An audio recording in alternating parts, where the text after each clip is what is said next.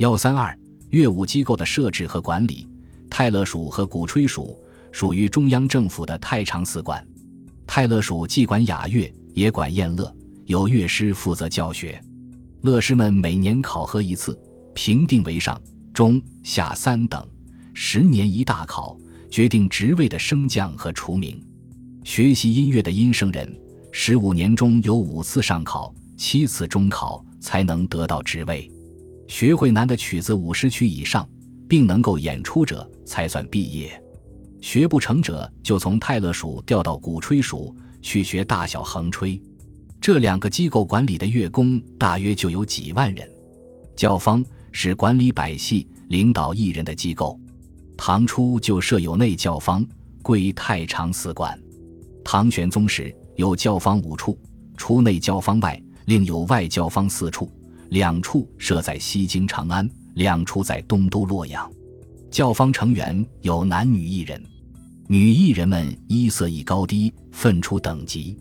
学习各种器乐弹奏技术及歌舞者称为旦家，一般女艺人称为宫人，最高级的女艺人属于宜春院，因常在皇帝面前表演，称为内人或前头人。难度较大的节目总是让内人来表演，一般女艺人只表演少数几个容易的节目，内人一日就能排练完成的节目，旦家则往往好几天还不一定能表演。梨园。比教坊的专业范围要窄，主攻法曲。法曲有歌有舞，需要具备高级技术的器乐演奏。唐玄宗做了新曲，常教梨园演奏。梨园组织约有三个，其中主要是设在内宫的梨园。另外，西京还有一个太常梨园别教院，归太常寺领导；洛阳的梨园新院归东都太常寺管辖。宫内梨园有男艺人三百。女艺人几百，教练地点在宜春北苑。梨园还重视从小培养人才，所谓小部音声，即是由十五岁以下的少年三十多人组成。梨园别教院的乐工约一千人，水平比梨园差。梨园新院的专业较广，约有乐工一千五百人，其水平当更差些。从这里选拔的优秀人才，才有资格进入教坊。唐玄宗精通乐舞。常常亲临内宫梨园现场指导，所以他们又被称为皇帝梨园弟子。乐舞艺人有的是搜括了前代在宫廷服务过的大批艺人们的子弟，有的是从民间艺人中选拔而来的。《隋书·裴运传》记载，大业初奏获天下州、齐、梁、陈乐家子弟皆为乐户，其六品以下至于民庶，有善音乐及唱优百戏者，皆至太常。事后艺伎吟声，贤粹乐府，皆至博士弟子，递相教传，增益至三万众。也有的原先本不是艺人，因政治变故受到处罚，被降低身份，充当妓人。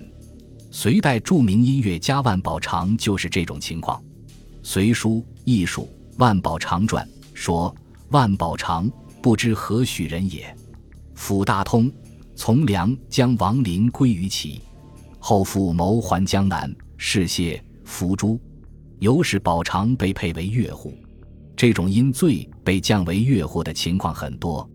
宫廷以外，地方上也有许多艺人，一般称为妓人。祭人分为家祭和公祭。公祭为官府所设，供皇帝娱乐的称公祭，供官吏娱乐的称官祭。军中设有营妓。家祭为贵族或有钱人家蓄养的乐人。身份介于婢妾之间，社会地位低贱，公主人驱使，甚至买卖、赏赐或馈赠。白居易感顾张仆射诸妓，诗曰：“黄金不惜买蛾眉，剪得如花三四枝。”歌舞叫诚心力尽，一朝生死不相随，反映的就是买卖家妓的情况。此外，还有大批身怀绝技的民间艺人散在城乡，他们或走街串巷。或游荡江湖，从事表演以养家糊口，其中有不少技艺出众者，往往被征调入各级官府的乐舞机构，促进了民间和上层歌舞乐艺术的交流。这些都是这一时期歌舞乐艺术走向繁荣的重要因素。本集播放完毕，感谢您的收听，喜欢请订阅加关注，主页有更多精彩内容。